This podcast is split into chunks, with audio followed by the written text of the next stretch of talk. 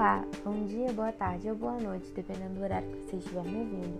Meu nome é Bruna de Carvalho Freitas, eu sou aluna da disciplina Dentística 2 do quarto período. Hoje nós vamos conversar um pouquinho sobre quando e como solucionar casos de fraturas de incisivos superiores por meio de colagem de fragmentos e pela técnica da muralha. A frequência com que os dentes anteriores se fraturam, bem como as dificuldades para restaurá-los adequadamente, tem estimulado o desenvolvimento de técnicas e materiais restauradores que proporcionem estética e função que se aproximem ao máximo da dentição natural. Dentre as técnicas que reproduzem mais harmoniosamente os dentes anteriores fraturados, a técnica da colagem de fragmento é sem dúvida a que apresenta os resultados mais satisfatórios. A técnica da colagem de fragmento dental, ela pode ser empregada tanto em dentes vitais quanto em dentes desvitalizados, aproveitando o fragmento dental do próprio paciente.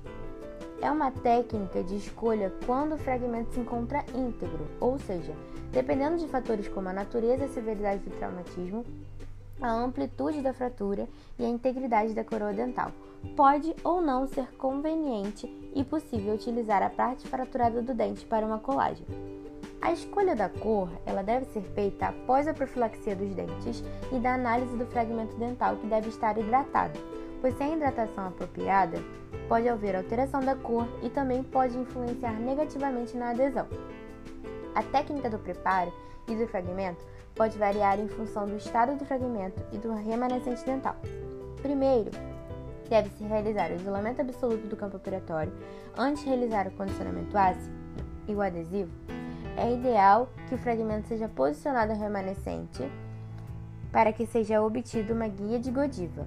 Após este passo, a fratura, caso ocorra próxima à polpa, deve-se utilizar cimento de hidróxido de cálcio e o número de vidro. No passo seguinte, realizamos o condicionamento ácido, sendo 15 segundos em nitina e 30 segundos em esmalte. Após o condicionamento, iremos utilizar o sistema adesivo e aí sim pode ser realizado a colagem com a resina, seja ela do tipo flow, resina composta.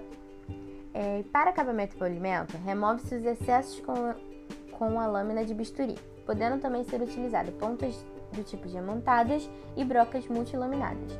Já o polimento, é, ele deve ser realizado no mínimo uma semana após a colagem, sendo utilizado disco estilista do tipo Softlex e pontas de óxido de alumínio e é finalizado com pastas abrasivas.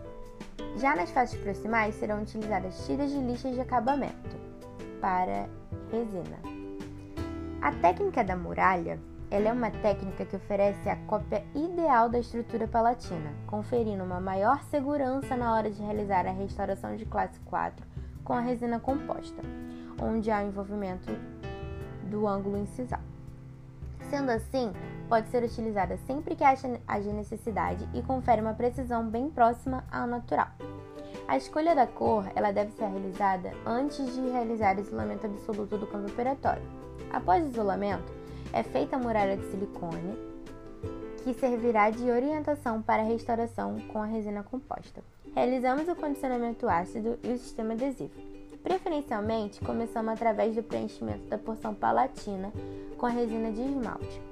Fotopolimerizamos e a muralha já pode ser removida. O preenchimento deve ser feito por pequenos incrementos da, re, da resina de, de resina de dentista, dentina, visando a naturalidade e reprodução dos mamelos, da área translúcida da incisal e todas as características do elemento a ser restaurado. Após o preenchimento com a resina de, de dentina, finaliza-se a técnica de estratificação com a resina de esmalte. Para acabamento e polimento, deve ser realizado entre 24 horas após o procedimento a uma semana.